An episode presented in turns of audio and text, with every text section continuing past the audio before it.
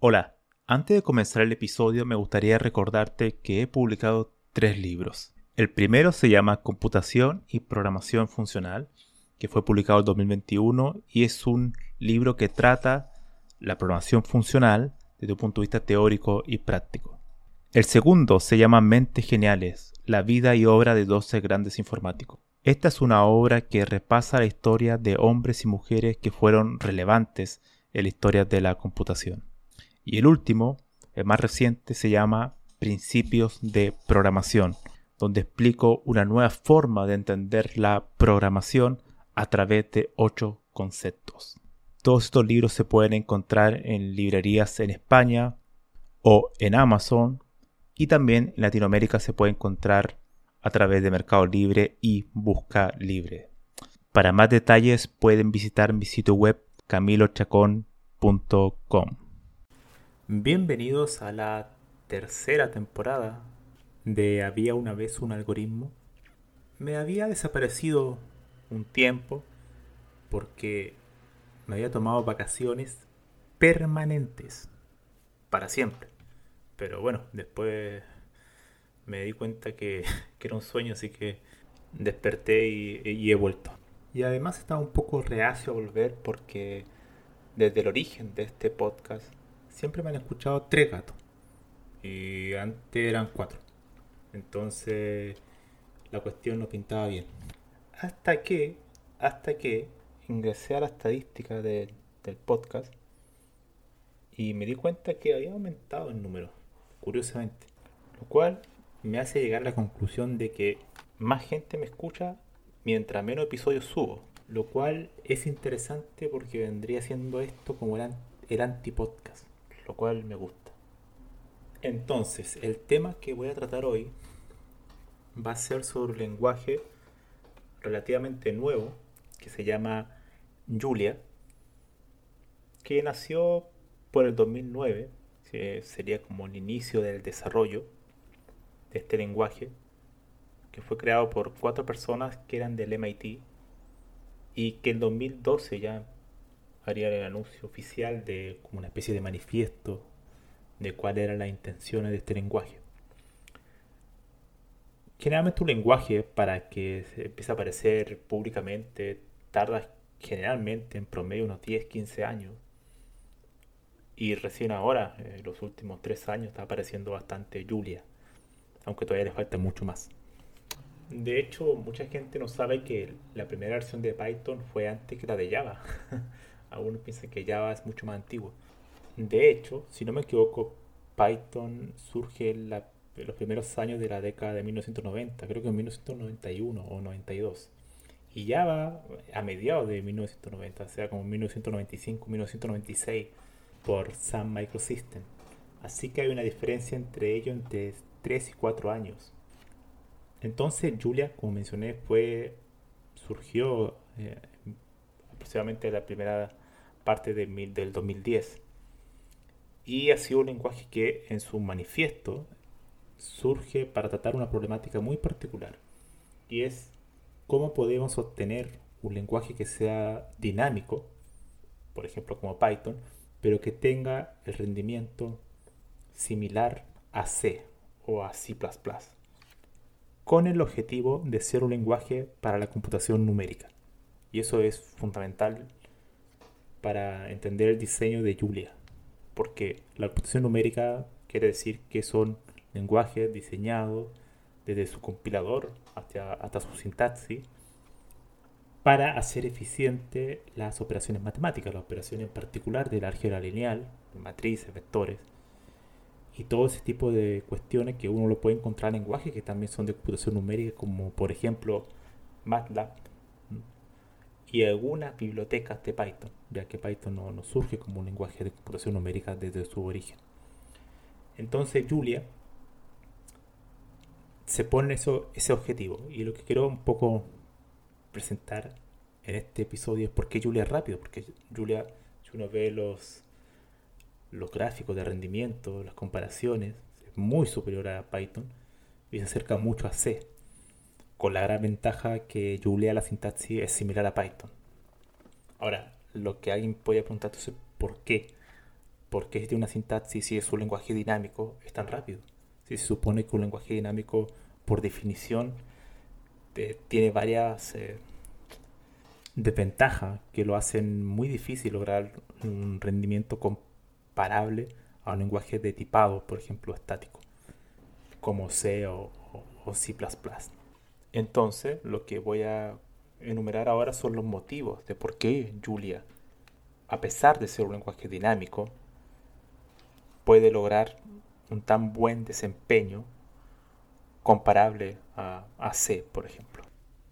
Lo primero que hay que decir es que Julia, su paradigma principal, primario, es el múltiple dispatch, que vendría siendo algo como múltiple envíos, pero la traducción más adecuada debería ser múltiples métodos o sobrecarga de métodos, lo que uno generalmente conoce la orientación objeto, pero en este caso llevado a, algo mucho más general. Por ejemplo, cuando uno trata lenguaje de single dispatch, que es como de un solo, un solo método, son por ejemplo lenguajes como Python o MATLAB, donde uno tiene una clase, un objeto, y dentro de esa clase uno tiene múltiples métodos con el mismo nombre, pero que solamente varía la cantidad de los argumentos o varía el tipo de datos de esos argumentos. Ese sería el tipo de sobrecarga de métodos clásicos que uno conoce en los lenguajes orientados a objetos, que después de todo es un tipo de polimorfismo, son métodos que tienen distintas formas.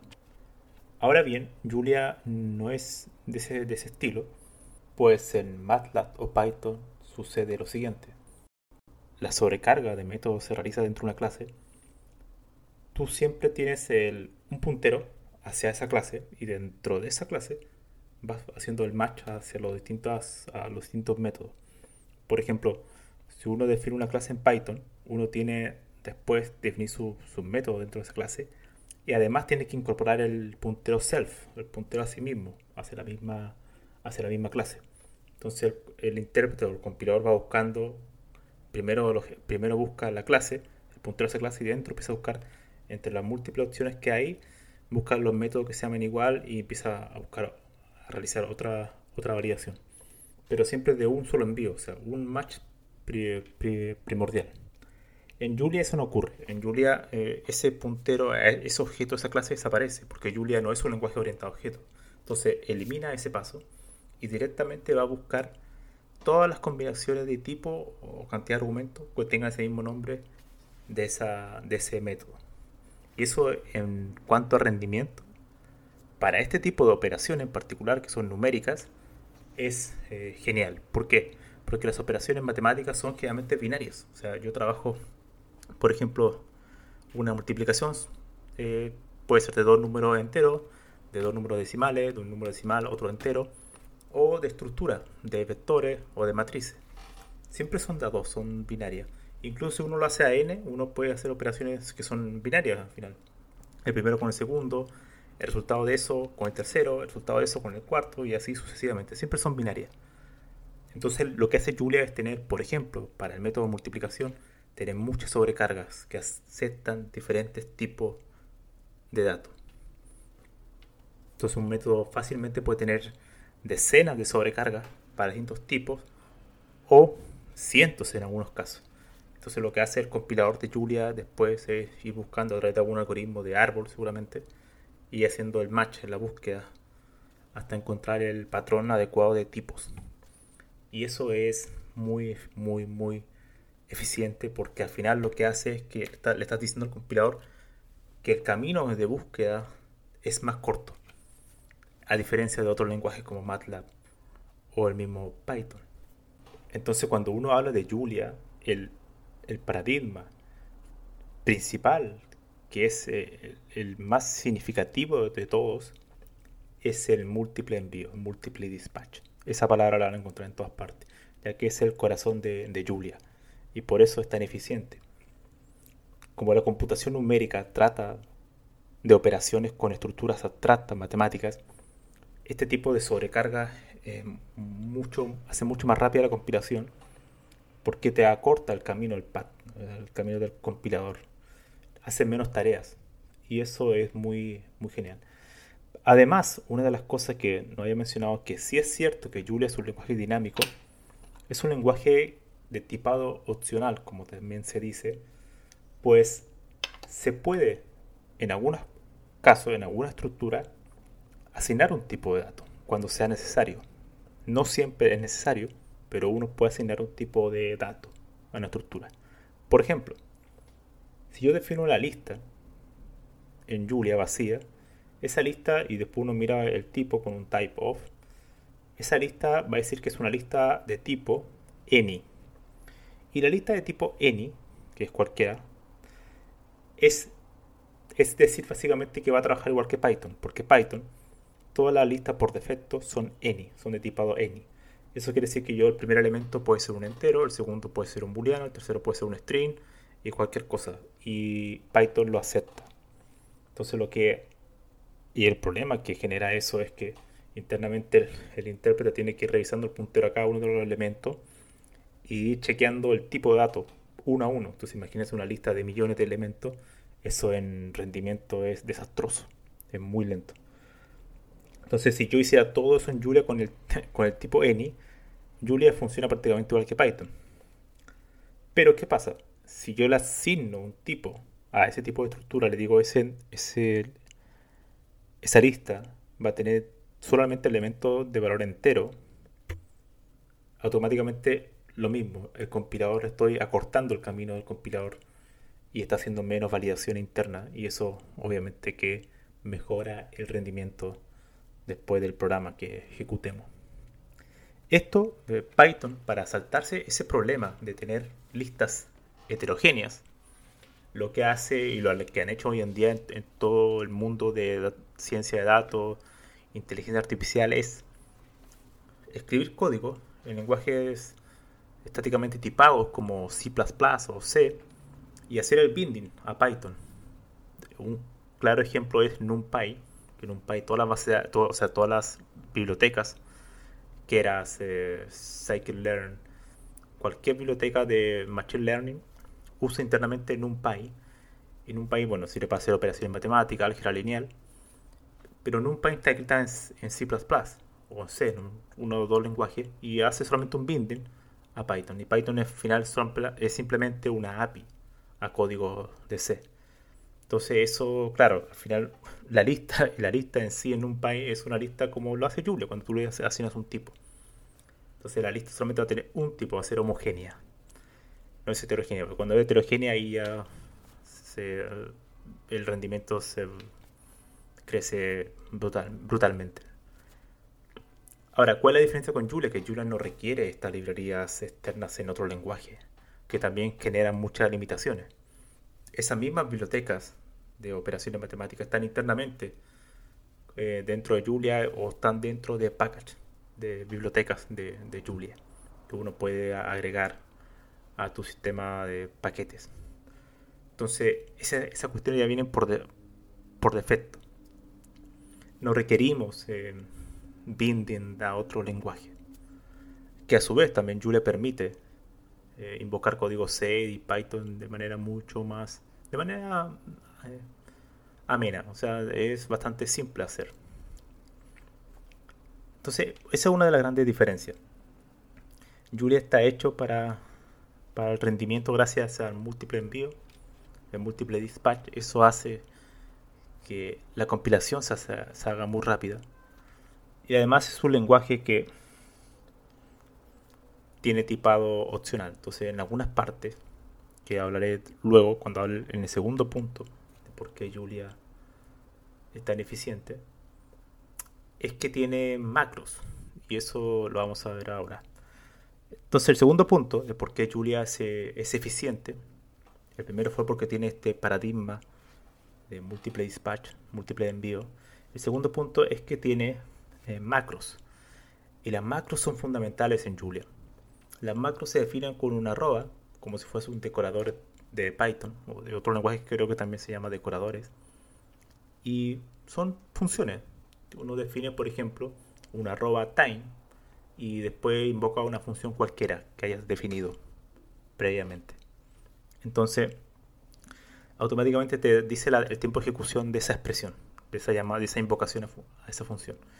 El otro lenguaje, en otro lenguaje que uno ha usado, a veces tiene que definir una variable del tiempo antes, después calcularla de nuevo y hacer la resta. Ese tipo de cuestiones ya están hechas en Julia por defecto, a través de estas macros. Pero lo interesante es que tiene macros de todo tipo, de muchísimas cuestiones. Tiene, por ejemplo, un package que se llama Benchmark Tool, que lo que hace es eh, hacer este cálculo de tiempo, pero a nivel estadístico. O sea, lo ejecuta muchas veces el método y después te da un análisis estadístico con un gráfico, solamente colocando una arroba, arroba benchmark y la expresión. Entonces, ese tipo de cuestiones son muy geniales gracias a las macros. Y hacen el trabajo en Julia mucho más simple para hacer computación eh, eficiente, numérica en particular. Entonces, múltiple dispatch y las macros son dos grandes motivos por qué Julia es tan, es eficiente. Y además del, del tipado opcional, que en Python, por ejemplo, eh, no existe, es totalmente dinámico. Y cuando se coloca, se añaden tipos, cuando se quiere hacer binding hacia otro lenguaje que, sí definen esa estructura con tipado estático. Entonces, al final, eh, eh, sin duda, para tener eficiencia en un lenguaje de programación tienes que tener tipo. Entonces, eso es fundamental, porque al final la idea es acortar la cantidad de código de máquina que estás generando. Y hablando de código de máquina, em, Julia permite con una macro que se llama code nativo, como código nativo, que te permite eh, generar el assembler, el, código assembler o assembly. Desde cualquier función que tú tengas definida en Julia, dice ya, a ver, quiero ver cómo qué, va a generar mi procesador, o sea, qué va a generar este, el código de más bajo nivel. Y eso es espectacular, porque uno puede ver cuánto código ha generado y después cuando hace una mejora se ve cómo se acortó el código. Y si uno sabe un poco de, ensamblador, según las instrucciones de tu procesador, puedes ir viendo optimizaciones muy finas. Y eso es espectacular. Y además, gracias a esa misma herramienta, o bueno, también gracias a, otras macros similares a esa, uno puede ver cuando hay un warning, por ejemplo, te dice, mira, esta estructura no tiene un, le falta un tipo, hay un any por ahí. Entonces tú con eso puedes decir, ah, mira, esta, este, este diccionario o este conjunto, esta lista, tiene un any. Entonces eso me está afectando el performance, el rendimiento. Entonces automáticamente yo la asigno un tipo. Entonces, gracias a ese tipo de macros que tiene Julia, uno puede ir examinando tu código, puede optimizándolo. Todo ese tipo de cuestiones, me imagino que en Python, en C++ se pueden hacer, pero hay que entrar cuestiones externas y probablemente ejecutarla directamente desde la terminal compilar el código y es mucho más tedioso. En cambio en Julia todo esto es, son packages que vienen por defecto ya en Julia. Es mucho más, más simple. Entonces, esas serían las características principales de, Julia porque es tan eficiente. Primero, múltiple dispatch. Segundo, las macros. Y entre medio, todo lo que es el tema del sistema de tipado opcional. Es dinámico, pero también se puede añadir tipos estáticos donde uno requiera rendimiento. Hay también otras características de, de Julia que son interesantes. Por ejemplo, la metaprogramación, que es tener código que genera otro código. Eso es quizás para hablarlo en otro episodio. Pero uno puede, por ejemplo, examinar una función en tiempo de ejecución. Por ejemplo, yo defino una función con tres argumentos eh, enteros y después retorna la suma de ellos. Entonces yo puedo hacer una función donde pongo el nombre de esa función y puedo tener en tiempo de ejecución el nombre de esa función, el tipo de datos del primer argumento, del segundo, del tercero, y después crear otra función en tiempo de ejecución y hacerla, modificarla, y después invocarla de nuevo. Entonces ese tipo de cuestiones que son código, examinar el código, y además eh, generar nuevo es una de las características también muy eh, geniales de, Julia. Y, para cerrar, me gustaría decir que hoy en día yo he hecho un repaso de, Julia porque yo lo ocupé la primera vez por, el, por ahí por el 2018 cuando terminé el máster. Han pasado algunos años y lo he vuelto a revisar y de, desde ese año hasta, hasta ahora el ecosistema ha evolucionado enormemente. Diría que ya existen eh, bibliotecas robustas, bien documentadas en Julia para las principales bibliotecas que existen en Python. Por ejemplo, hay para Machine Learning, hay para manejo de grafo, hay para visualizaciones, hay para generar documentaciones, hay para, bueno, hay tal kernel de Julia para Jupyter Notebook. Tiene otro sistema que se llama Pluto.jl, que es una especie de Jupyter Notebook pero con programación reactiva, donde uno define en una celda una variable, después la modifica y se actualizan todas las celdas de manera automática. Eso es genial. También tiene para generar eh, sitios web estáticos. O sea, hay una enorme cantidad de, bibliotecas de Julia muy, muy buenas, muy bien hechas y muy bien documentadas. Así que Julia está avanzando muy, muy rápido. Y es para este nicho, para el nicho de análisis de datos, para el nicho de donde uno requiere hacer algoritmos de optimización, matemática. Entonces, todo ese tipo de mundo de mucha eh, computación intensiva, Julia es su foco. Sin mencionar, claro, que además Julia tiene muy buen soporte para computación paralela y para computación distribuida. Eso es mucho más fácil que Python, por ejemplo. Además, una de las cosas importantes que tiene Julia es que Julia como tal se ha formado casi en una empresa, en una empresa que se llama Julia Computing. Y gracias a esa empresa se hay hoy en día un canal en YouTube de Julia oficial donde hay una enorme cantidad de charlas, tutoriales, cursos gratuitos, donde se van presentando los nuevos, las nuevas bibliotecas que van surgiendo y de ahí se puede aprender mucho. Eso es genial. Hay muy buen em, apoyo, soporte a la comunidad. No es simplemente un lenguaje que deje la documentación en un sitio web y ya, ¿no? sino que constantemente están participando, haciendo participar a las personas Además, con su evento anual, que es la JuliaCon, eso también eh, ayuda mucho, ayuda mucho para, para que el lenguaje siga creciendo y que hoy en día está en la versión 1.6.2, que es la versión estable. Es sin duda, yo que empecé a programar en Python, empecé a programar en Python y con C, por ahí por el 2009, 2008, hace más de 10 años, poco más de 10 años, puedo decir tranquilamente que Julia es muy, muy superior a Python. O sea, sin duda. Y yo seguramente lo seguiré ocupando cuando tenga que realizar ese tipo de tareas de análisis de datos y de computación intensiva, porque eh, no, no, hay comparación, es muy superior. Creo que la única desventaja todavía que cuenta es que, claro, sí es cierto que los, las bibliotecas también hecha, también documentada, todavía faltan muchos ejemplos. Uno, por ejemplo, en Pandas, por dar un ejemplo, en Pandas para manejar datos en Python, uno dice, ah, ¿cómo se filtra una columna en Pandas? Y uno pone en Google y te sale un montón de páginas con ejemplos. bueno, probablemente se hace eso mismo en Julia, te va a salir una o dos páginas o tres páginas. no te va a salir muchas cosas en Stark Overflow o ese tipo de sitios web donde ya te muestran un código, un ejemplo particular. Pero eso va a ir creciendo a medida que más personas vayan eh, adentrándose a este mundo de Julia, que es muy interesante por lo demás. Es un lenguaje que a mí me ha gustado mucho, mucho. Además, el gestor de paquete es mucho mejor que el de Python, que Python es un desastre. En, Pip y Python son parecidas que dos programas totalmente distintos, que uno, uno hace un upgrade de una versión y el otro muere después de que actualizar el otro, eh, es un desastre. En cambio en Julia el sistema, el gestor de paquetes está todo integrado a su, a su versión. No, no están separados, están cohesionados. Eso es genial. Así que ese sería el podcast de hoy.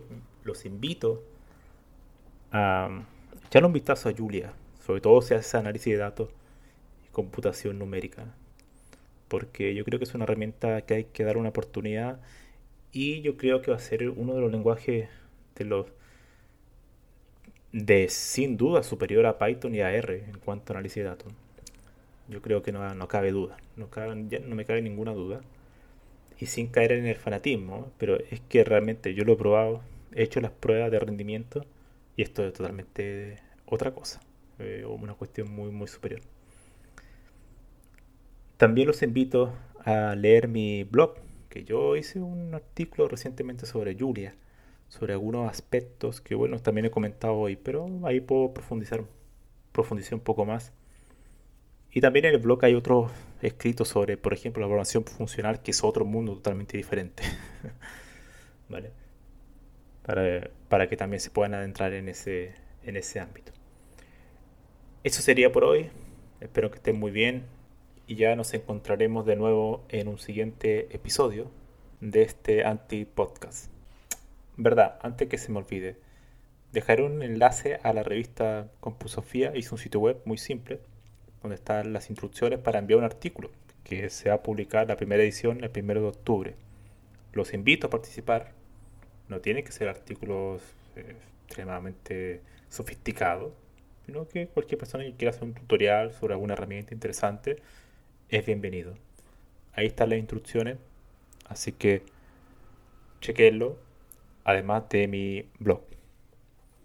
Nos vemos.